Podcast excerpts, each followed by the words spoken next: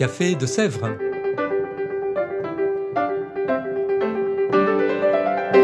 Au Café de Sèvres, on discute philosophie et théologie.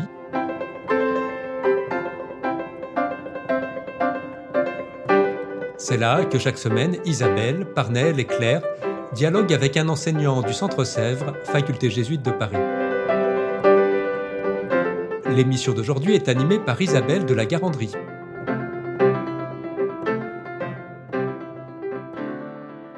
Chères auditrices, chers auditeurs, bonjour, bienvenue dans ce nouvel épisode du Café de Sèvres. Nous recevons aujourd'hui Isabelle Dussert-Carbone. Isabelle, bonjour. Bonjour Isabelle. Isabelle, vous êtes mariée, mère de famille, vous êtes retraitée, mais vous avez été conservateur général des bibliothèques, diplômé du Centre Sèvres, et nous vous recevons car vous êtes investi dans l'animation du cycle Croire et comprendre, en particulier ce semestre dans l'animation d'un séminaire intitulé Aimer vos ennemis. Et c'est pour la raison pour laquelle nous vous recevons et nous allons en parler. Alors avant de parler du, thème et du fond de ce séminaire, il s'agit d'un séminaire Croire et comprendre. Alors quelle spécificité de l'approche par rapport à un séminaire classique? La, la, spécificité de l'approche Croire et comprendre, c'est d'ouvrir à euh, toutes les possibilités, toutes les disciplines euh, liées naturellement à euh, la foi, mais aussi euh, au sens de la vie, euh, à, aux recherches que les étudiants croiraient comprendre qu'il y a une spécificité dans ce centre Sèvres, euh, recherchent. Hein. Ce sont, en général, les étudiants croiraient comprendre, ils ont toutes origines, euh, toute nationalité, tout niveau d'études, et ce sont des chercheurs ou des gens qui veulent approfondir, mais et nous essayons de de faire que ils continuent à se poser des questions, en fait. Nous ne leur assénons pas de vérité. Je pense qu'au Centre Sèvres, on ne le fait pas d'ailleurs. Mais euh, voilà, les ouvrir aux possibilités euh, qu'offre l'exégèse, la théologie, la philosophie, la sociologie, l'histoire, et même la littérature, l'esthétique. Une approche croisée, donc, mais qui invite à se poser, à continuer de se poser des questions. Alors, se poser des questions, très bien, mais aimer vos ennemis, en même temps, c'est un appel qui est très, très actuel. On l'entend euh, quand même avec l'arrière-plan de la guerre en Ukraine, et puis peut-être encore plus largement avec tout ce qui se passe dans notre société. Mais ça appelle à un complet renversement, aimer vos ennemis. Est-ce que ce ne serait pas un peu utopique? Euh, Si on reprend cette phrase pile à sa source, de quelle manière l'Évangile propose-t-il cette phrase? Alors, il faut choisir un titre hein, pour un séminaire euh, qui a on va dire, un titre qui est là forcément très provocateur. Complètement. Et très provocateur, pas seulement du fait de, des guerres, hein, des, je dis des guerres, parce que malheureusement, euh, il y a des guerres depuis la nuit des temps et on n'a pas attendu la guerre en Ukraine. Hein. Mais aussi de toutes les violences, de toutes les violences qu'on rencontre dans la société et dont on a l'impression qu'elles augmentent. Donc, la, la, les, aimer vos ennemis, c'est se poser la question d'aimer d'un côté, et puis, de qui est mon ennemi? Est-ce que j'ai des ennemis? Qui sont les ennemis de l'autre? Et si on reprend euh, cette phrase Aimez vos ennemis dans le contexte des évangiles de Matthieu et de Luc, on voit qu'elles arrivent dans le premier tiers à peu près des évangiles, au moment où la personnalité de Jésus peu à peu se, révèle et où euh, à la fois ces racines juives très profondes, hein, parce que ce sont nos racines, et dans aimer vos ennemis, il faut pas oublier qu'on a ces racines, bien sûr se manifestent, mais aussi où il montre que voilà, il est envoyé par le Père, il, il, il amène quelque chose de différent, il révèle quelque chose de plus. Et donc, il révèle, c'est quelque part la révélation de son identité. Et puis cette phrase, elle est prononcée pas n'importe où. Hein. Tout de suite après, ce qu'on appelle nous les béatitudes, hein, pour, pour, parler euh, très sommairement. Euh, et donc, les béatitudes qui disent euh, heureux êtes-vous d'un côté ou heureux, malheureux, etc. Et là, tout à coup, Jésus arrête de, bénir ou, ma, ou, ou, maudire, mais il pose des impératifs. Et il n'y a pas que ça. Hein. C'est pas seulement aimer vos ennemis. C'est aussi prier pour ceux qui vous maudissent. Hein, etc. Je ne peux pas citer par cœur, mais, mais euh, ce n'est pas une phrase comme ça isolée. Et donc, et là, il est aussi avec ses disciples. Donc, c'est, vous voulez me suivre? Bien, aimez malheur, bon, bienheureux êtes-vous si, bienheureux les pauvres, etc. Mais aussi, ben voilà, il s'agit d'aimer ses ennemis. Il s'agit de prier pour ceux qui vous maudissent. Il s'agit de ne pas rendre le mal pour le mal, grosso modo. Hein. Et donc, quand on voit euh, les, circonstances dans lesquelles ces phrases euh, sont prononcées, c'est euh, dire, bah, voilà, me suivre, bon, d'accord, la loi, après, vous allez être pauvre et vraiment, ça se passera bien pour vous, pauvre d'esprit, etc. Mais il y a, y a une action, il y a quelque chose de positif aussi, et vous devez être dans les impératifs, ça veut dire, bah, voilà, voilà ce que vous devez être, quelle attitude vous devez avoir. Donc, en fait, dans le séminaire, on commence par faire de l'exégèse, tout simplement. Tout simplement, mais pour un but euh, complexe. Et donc, on va étudier euh, les textes. Alors, c'est un exercice d'exégèse court, hein, puisqu'on y consacre, on va y consacrer deux séances seulement. Hein. Une fois en étudiant Matthieu et Luc en parallèle, en synoptique, comme on dit si bien. Et puis, on va étudier plus, en approfondissant plus et en s'appuyant sur François Beauvon, qui est un grand exégète protestant, euh, la, péricope de Luc mais se dire, voilà, qu'est-ce, qu'est-ce qui est dit derrière, et en s'autorisant peut-être une relecture euh, très contemporaine, avec nos mots de tous les jours. Oui, ça, semble précieux, mais pas si simple, je maintiens. Donc une approche exégétique pour commencer, ce qui semble assez logique avec le thème de ce séminaire. Mais vous avez dit que ce serait aussi une approche croisée. Donc quelles autres approches allez-vous proposer de, cette phrase et qu'est-ce, quelle saveur souhaitez-vous en donner? Alors, quand j'ai. D'abord, il faut savoir que quand j'ai choisi ce thème, la guerre en Ukraine n'avait pas encore commencé.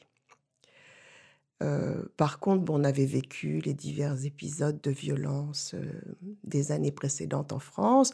Il y avait la guerre au Yémen, enfin, de la violence en fait partout. Hein. Et la, la, première question que je me suis posée, c'est non pas euh, qu'est-ce qu'aimer, trop compliqué, Très vaste, surtout. très vaste. Mais l'ennemi, qu'est-ce qui fait que quelqu'un devient mon ennemi?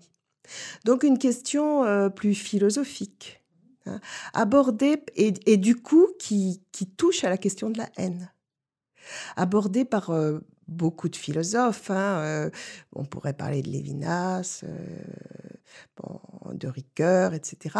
Et je suis tombée sur Marc Crépon, qui a écrit un ouvrage sur la haine, en fait, euh, très l'épreuve de la haine, et euh, il explique que, enfin, il, développe hein, sur de, plus de 200 pages quand même, mais, une de ses thèses, c'est de dire que euh, la haine, en fait, se construit sur une forme de recherche d'identité. et d'identité, je dirais, comme une vérité de soi, euh, une identité maintenant très individualiste, mais elle s'est aussi construite sur des formes d'identité euh, culturelle, euh, sociale, hein, de groupes sociaux, et que là, pour pouvoir en fait construire cette identité, il faut que l'autre soit un ennemi. Il faut, et, il faut qu'on puisse haïr un autre. Mais Lévinas ne dit pas autre chose.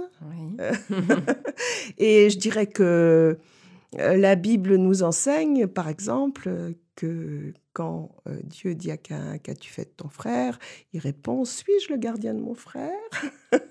Bon, déjà, ça commence tôt. C'est vrai, hein? dès les premiers chapitres. Donc, euh, qu'est-ce que c'était que cette haine? Comment se construit l'ennemi? Euh, Comment, en fait, on, caractérise l'autre Et du coup, on arrive à l'amour. Hein parce que qu'est-ce que l'altérité? Qu'est-ce qu'aimer les autres?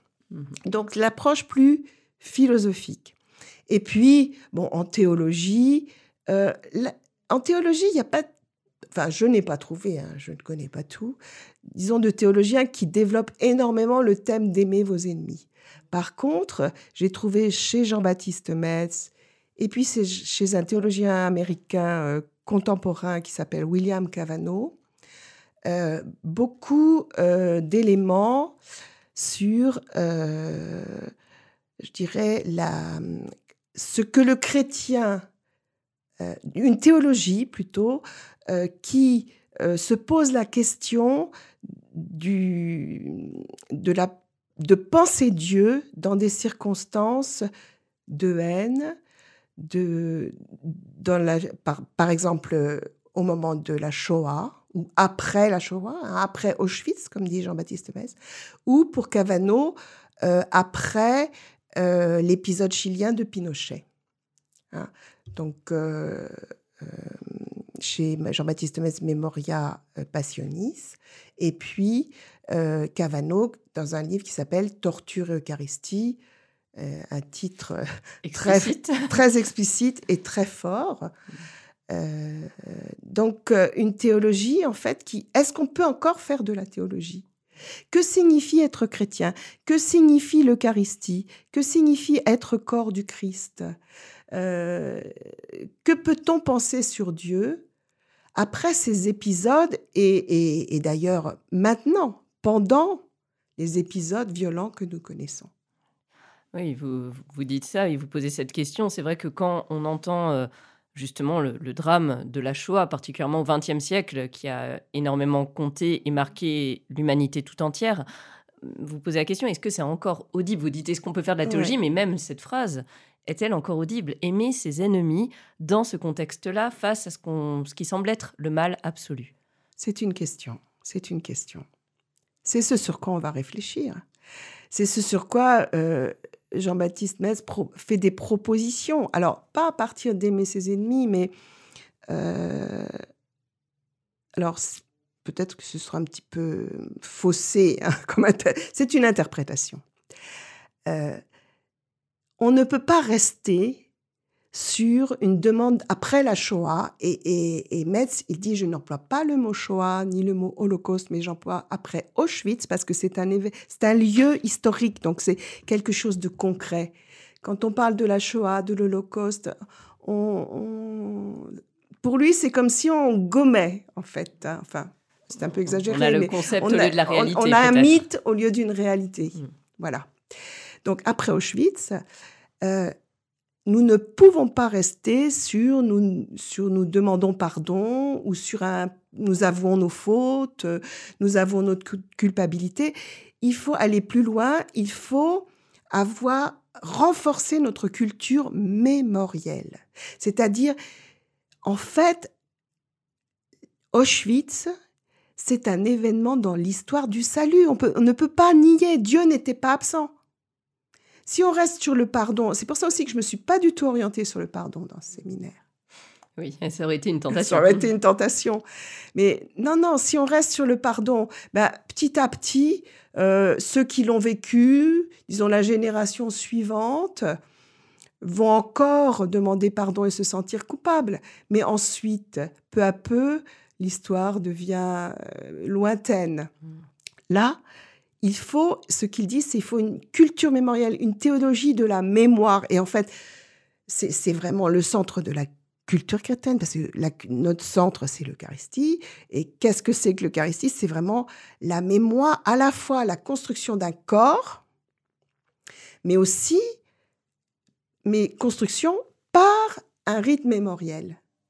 Et donc, l'importance en tout cas en théologie, c'est vraiment de faire mémoire, d'analyser l'histoire. C'est ce que fait Cavano. Hein. Il, y a toute une partie de son livre où il analyse comment la torture, et ça a été le cas pendant la Shoah, hein, euh, en fait, est une annihilation de la personne.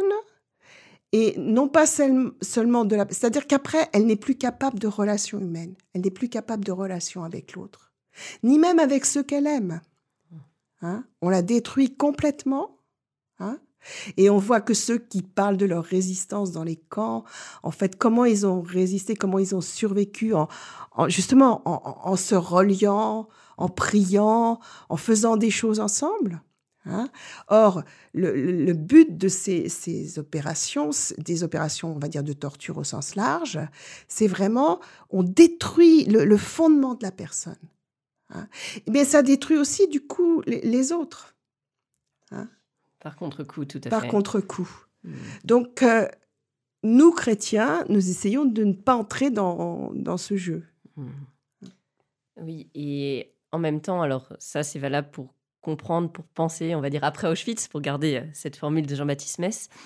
Euh, mais euh, si on pense maintenant en termes d'actualisation pour ah. aujourd'hui, et comment comprendre la guerre, comment vivre ce temps à l'aune de cette invitation du Christ Faut-il comprendre la guerre? Peut-être pas. Cela dit, depuis la nuit des temps, on se pose la question. Est-ce qu'il y a eu toute une, une théorie relativement récente hein, euh, de la guerre juste? On a même eu des guerres saintes. Hein. Bon, celles-là, on va les oublier. Mais, euh, y a-t-il une guerre juste? Or, euh, parce que est-ce qu'on peut justifier, c'est Max Weber, est-ce qu'on peut justifier une violence d'État?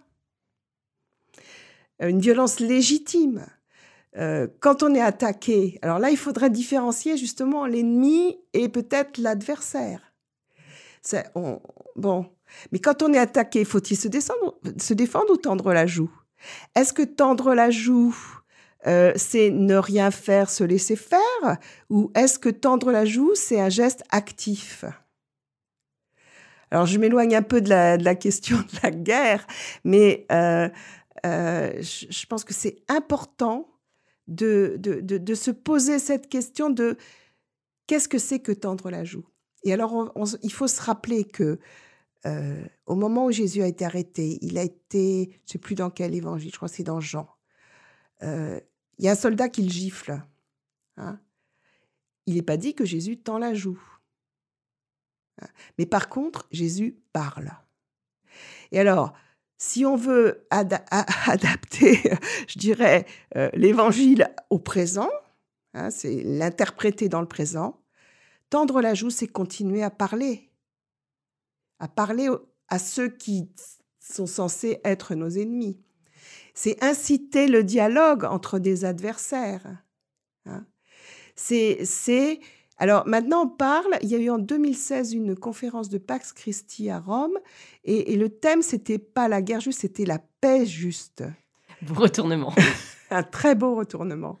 Voilà, comment construit-on une paix juste? Et du coup, on vient sur le terrain et on va étudier des textes là-dessus, de la non-violence. Alors bon, on pense Gandhi, Martin Luther King.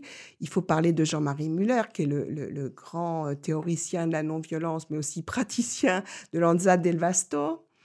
Euh, et, se dire que la non-violence, c'est, c'est pas se laisser faire. Hein? La non-violence, c'est actif. Ça répond, et on revient à l'évangile, ça répond à un impératif. Euh, c'est non, vous n'avez. Ça, aimer vos ennemis, ça veut, étendez la joue, ça ne veut pas dire soyez bien mou, euh, acceptez la torture, euh, acceptez la souffrance, etc. ça veut dire tendez une joue ferme. C'est pas rien. Alors, tendre une joue ferme, d'accord, il faut réussir à, y parvenir.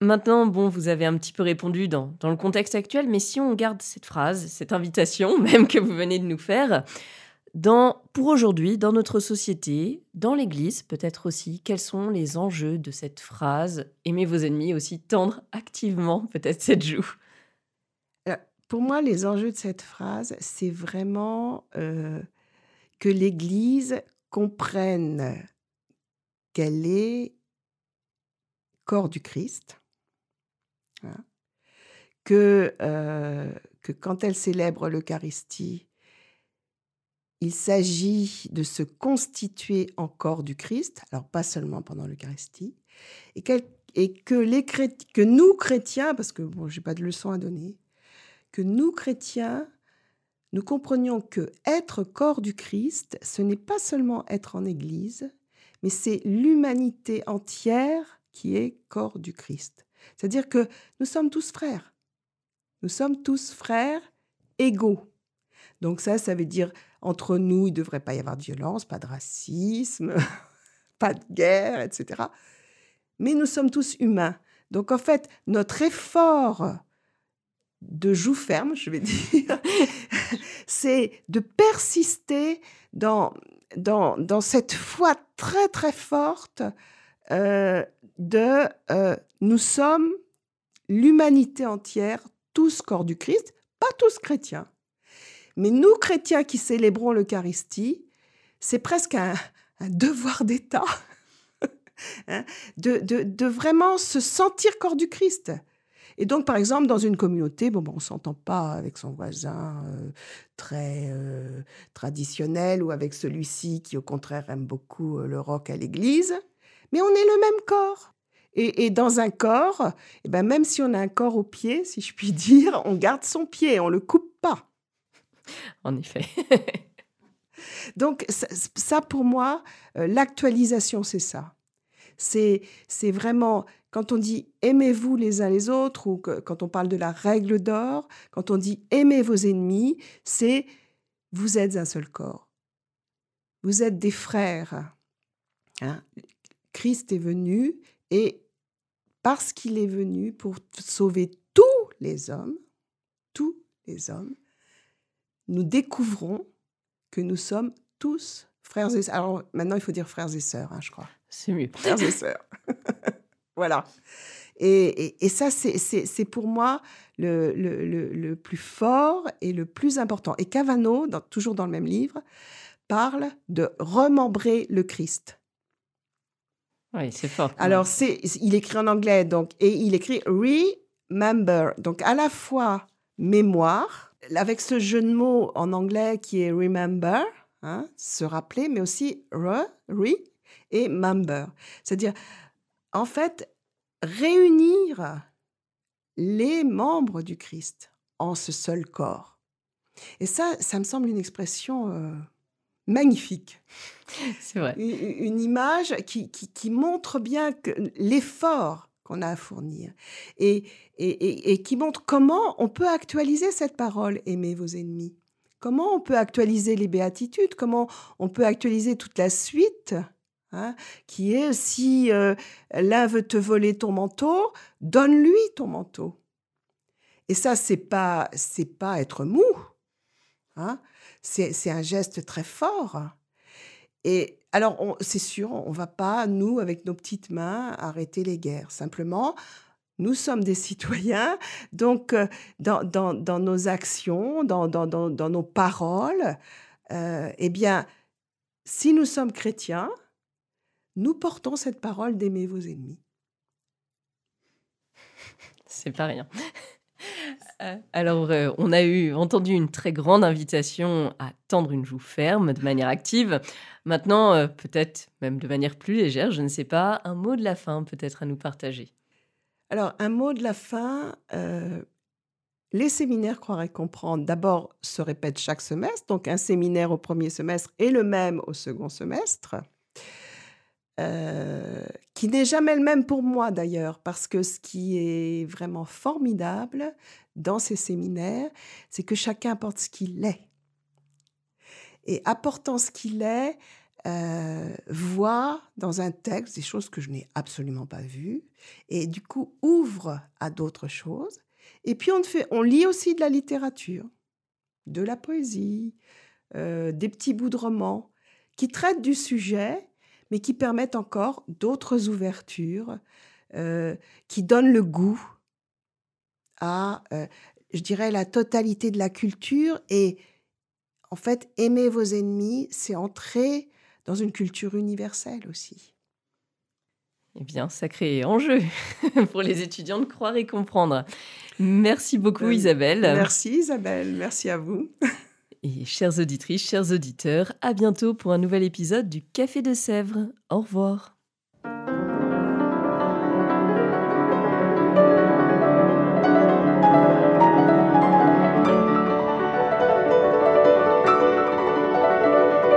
Vous écoutiez Café de Sèvres, le podcast du Centre Sèvres, Faculté jésuite de Paris, en partenariat avec RCF.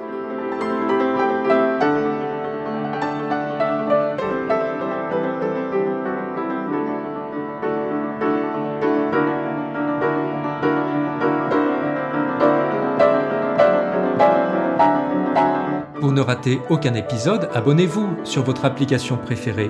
Spotify, Deezer, Apple Podcast ou Google Podcast.